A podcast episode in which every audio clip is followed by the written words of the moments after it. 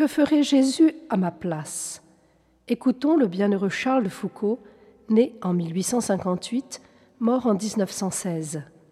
Ce sont des extraits de ses correspondances lyonnaises entre 1904 et 1916. Notre Seigneur est pressé. Sa vie cachée, si pauvre, abjecte et recueillie de Nazareth, n'est pas imitée. Adorer la Sainte Hostie, ce devrait être le fond de la vie de tout humain. Notre Seigneur est pressé. Les jours donnés pour l'aimer, l'imiter, sauver avec lui les âmes, s'écoulent et on ne l'aime pas, on ne l'imite pas, on ne sauve pas.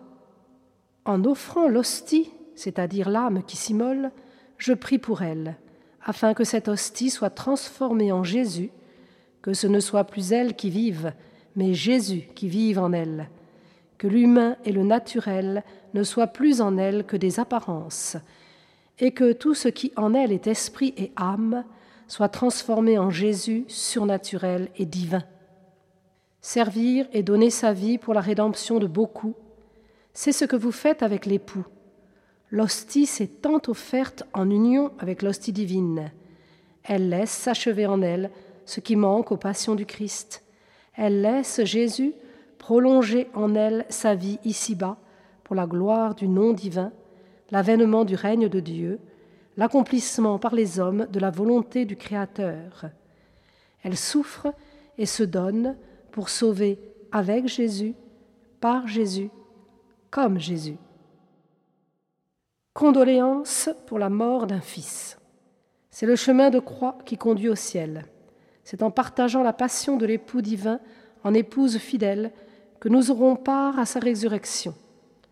La vie de l'épouse, qu'est l'âme chrétienne, comme la vie de l'épouse, qu'est l'Église, doivent être conformes à la vie de l'époux divin être pleine de souffrances, d'épines, de calices amers et de croix.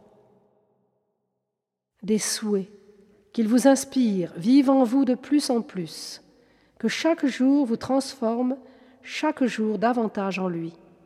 Je le bénis de ce qu'il vous a tout pris. Plus il ôte du naturel, plus il donne du surnaturel. Plus il ôte de ce qui n'est pas lui, plus il se donne lui. Que Jésus vous élève, vous fasse vivre de plus en plus en lui et de lui, qu'il vous unisse de plus en plus à lui, vous communique de plus en plus sa vie, que vous soyez effaciés à tout instant ce qui lui plaît le plus, ce qui console le plus son cœur.